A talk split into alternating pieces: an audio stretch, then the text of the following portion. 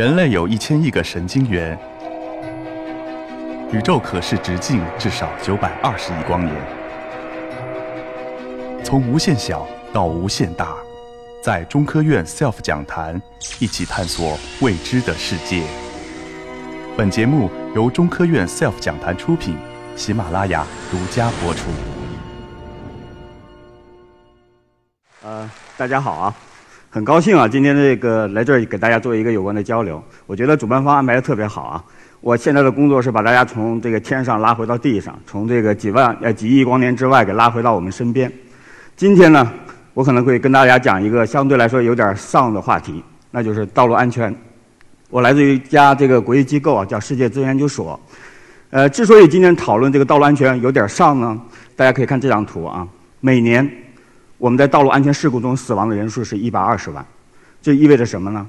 这意味着每六个小时我们会坠落一架 A 三八零，这是最大的飞机，也就是每一天我们要沉没一艘泰坦尼克号。甚至呢，这当然这用的是阿根廷的这个球场，这意味着每个月我们的道路安全的死亡人数会填满十个红磡体育场。说这是一个非常上的话题啊，这意味着每三十秒呢就会有一个人死于交通事故，也就是说，在我这个演讲结束之后，会有五十个人死亡，所以我会尽量准时，以避免这个数字上升啊。但是这还没有完。道路安全事故除了数字以外，它还有一个很重要的社会影响，也就是大家可以看这张表，道路安全事故是我们十五到二十九岁这种年轻人口的第一致死原因。相比其他包括这个自闭症、脑部的一些问题以外，道路安全是最大的这个死亡人数。为什么年轻人很重要啊？因为老年人其实很多人当然得病会死亡啊，然后老年人也也为社会做了很多的贡献啊，所以他不至于产生那么大的社会影响。但是年轻人不一样，年轻人的死亡会给家庭带来非常沉重的负担。韩国有一个呃相关的研究表明，所有道路交通事故的受害者家庭，他的收入立刻会降到韩国平均收入水平的百分之六十，也就立刻会变成穷人。你会要养这些年轻人养一辈子，而他不能很好的工作。在中国啊，我们每年有七万人是死于交通事故的。但是呢，很奇怪一点啊，但全球来说，从五岁到十十五岁这个年龄段呢，交通事故都是年轻人的第一致死原因。但在中国，不知道为什么我们这个溺死的孩子特别多，所以在五岁到十五岁阶段呢，溺死是第一原因，但是交通事故是第二原因。但是你把这个事情拉长一点呢，你会发现，从十五岁到三十五岁这种青壮年，正好是为国家做贡献、学习、家庭带来欢乐这这个年段年龄段里面，交通事故也是我们第一致死原因。所以这就为什么交通事故跟我们每个人都相关，因为大家都是年轻的孩子，对吧？这里面有一个表格，大家可以看一下，这是由公安部的道路安全中心提供的哈。所以你可以发现，很多道路安全的致呃导致的原因呢，是来自于机动车驾驶者。可以排在第一位的是机动车驾驶不愿意让行，不给其他车、不给其他人让行。所以你会发现，百分之五六十左右的这个原因都来自于机动车驾驶者，对吧？这个很简单，因为他们是开车的。但是它产生的结果是什么呢？是今天有百分之七十的人死亡人员啊，在道路安全事故中死亡人员是车外人员，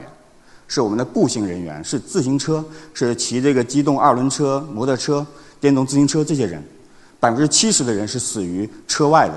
所以你可以看，这是各个城市里面，呃，它大体上在车内跟车外的人员比例啊。所以你可以看得到，这里面有一个城市是上海，你可以看上海百分之八十在道路安全事故中死亡的是行人。是自行车，是两轮的这个电动车，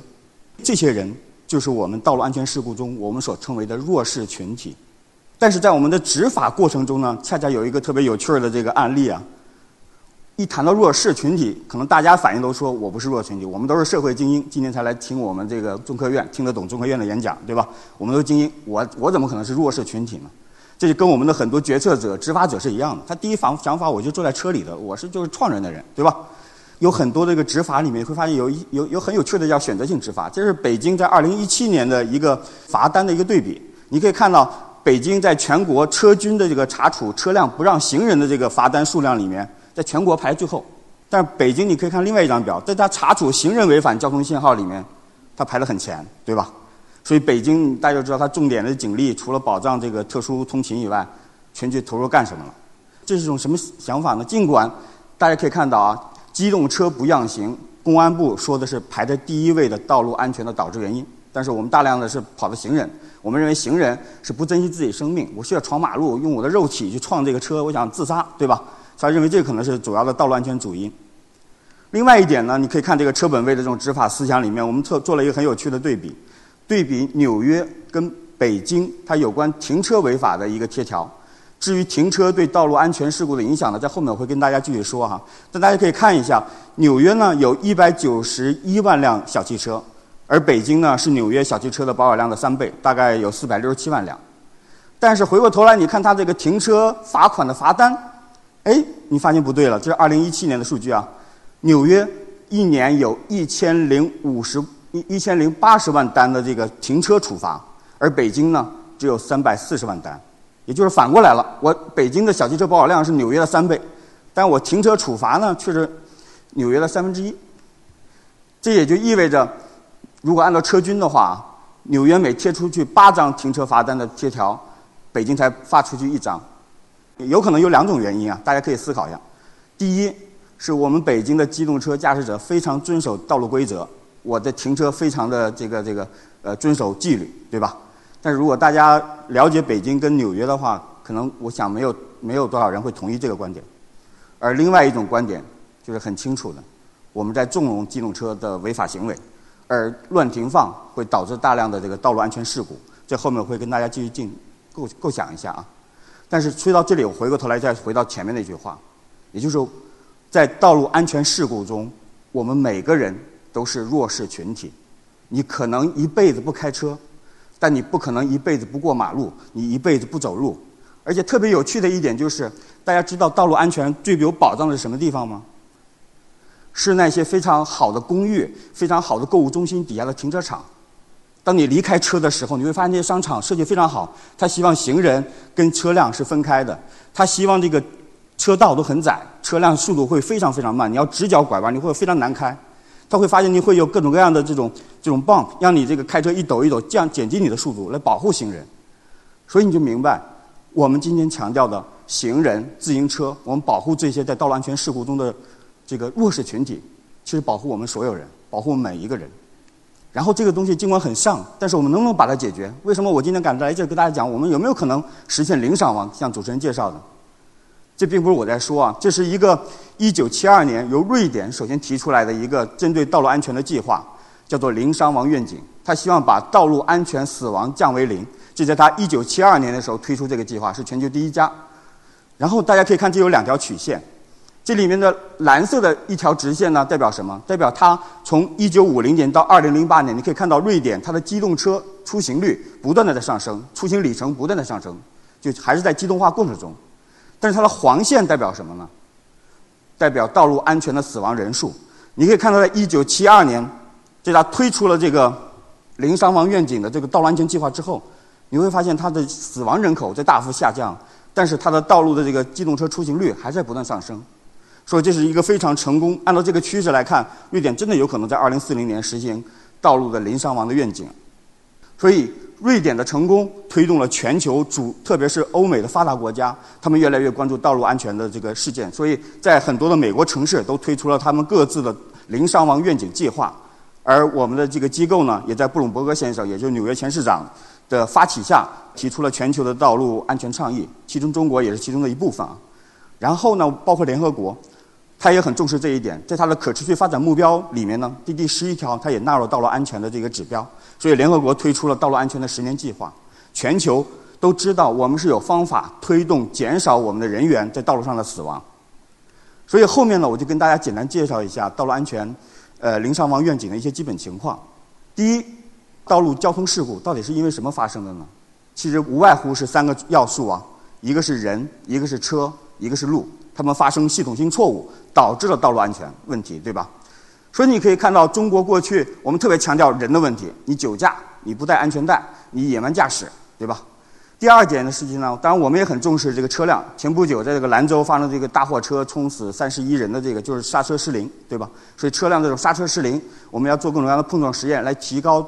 车辆本身的这个安全水平。但是在中国，从来没有人关注到，其实还有一点很重要一点，就是道路环境。这后面我会继续来跟大家介绍啊。但是在发达国家里面可以看到，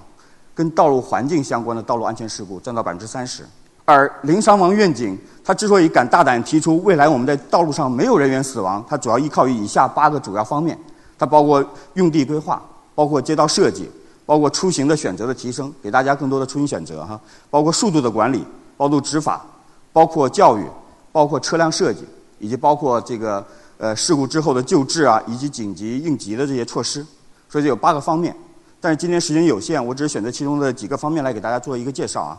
第一个，可能大家觉得非常有趣的就是用地规划，这个非常宏观，离我们很远的这个东西，为什么会影响道路安全呢？这里面我们给大家做了一个很简单的对比，就对比了一个美国城市跟一个欧洲城市。这两个城市呢，第一有一个相似点，他们都有两百五十万以上的这个城市人口，一个是巴塞罗那，一个是亚特兰大。所以可以看巴塞罗那有两百八十万人口，其实比亚特兰大还多一点。但是欧洲城市。更依赖于城市的规划里面叫集约紧凑型的发展，所以你看，两百八十万人口的巴塞罗那，它整个城市城区的面积只有两百五十万人口的亚特兰大的三十分之一。但是紧凑的城市用地规划带来了一个特别有趣的指标，你看第看到这个第三行，巴塞罗那每十万人里面因为道路安全死亡的只有一点九个人，而亚亚特兰大每十万人里面因为道路安全死亡是巴塞罗那的接近八倍。九点七个人，这是什么意思呢？再看另外一个指标，你可以看到，当你紧凑的用规划你的城市的时候，你会发现大多数人会使用公共交通系统、自行车、步行来出行，只有百分之二十的巴塞罗那人使用小汽车。当你反过来看我们这种摊大饼的用地规划的亚特兰大的时候，你会发现正好相反，它百分之八十人使用小汽车出行。所以这里面就提出了另外一个非常重要的一个理论，也就是说。单人的小汽车驾驶里程跟道路安全的死亡人数，经过回归，发现一个非常线性的一个关系。大家可以看一下，这是我们对美国三十个城市，呃，基于它的道路的这个个人的行驶驾驶里程以及它的道路安全事故进行一个回归。所以你可以知道，我们应该规划一个以更多交通方式，而不是应该以小汽车为主导的一个城市，能大幅的削减我们道路安全死亡人数。所以香港就应该是个很好的案例哈。我们对三十个美国城市的分析之后，还得出一些有趣的量化要求，呃，量化特点啊。当如何来规划一个集约的高密度的城市？这也就是我们今天呃国家在做这个雄安新区里面特别强调的细密路网跟小街区。这里面可以给大家看一下，当你这个路口跟路口每增加十米的话，你的道路交通事故会增加百分之三。这当然是从美国的这个城市数据里得出的啊。当你的人行道每增加一米，你就意味着你的街道会这个更宽的时候，你行人事故会增加百分之六；当你每增加一条小汽车车道的时候，你致死的事故会增加百分之十七。这就是为什么我们今天很欣喜的看到，我们在雄安，我们需要细密路网，我们需要小街区，这在道路安全上面会有非常大的一个贡献。雄安是我们的未来，但是我们回头看我们过去，中国我们在干一个什么事情？这是苏州曾经的样子跟现在的样子，这是成都曾经的样子跟现在的样子。现在成都这张照片里面，百分之五十的土地是被道路所所占据的，不能给人来活动的，对吧？这是北京曾经的样子，跟现在的样子。所以这意味着总结我们过去，我们看回头过去，我们过去三十年成功的靠我们的城市规划，把我们的道路死亡人口一定是上升了。所以这是我们在下一阶段要深刻反思如何来改造我们中国的城市。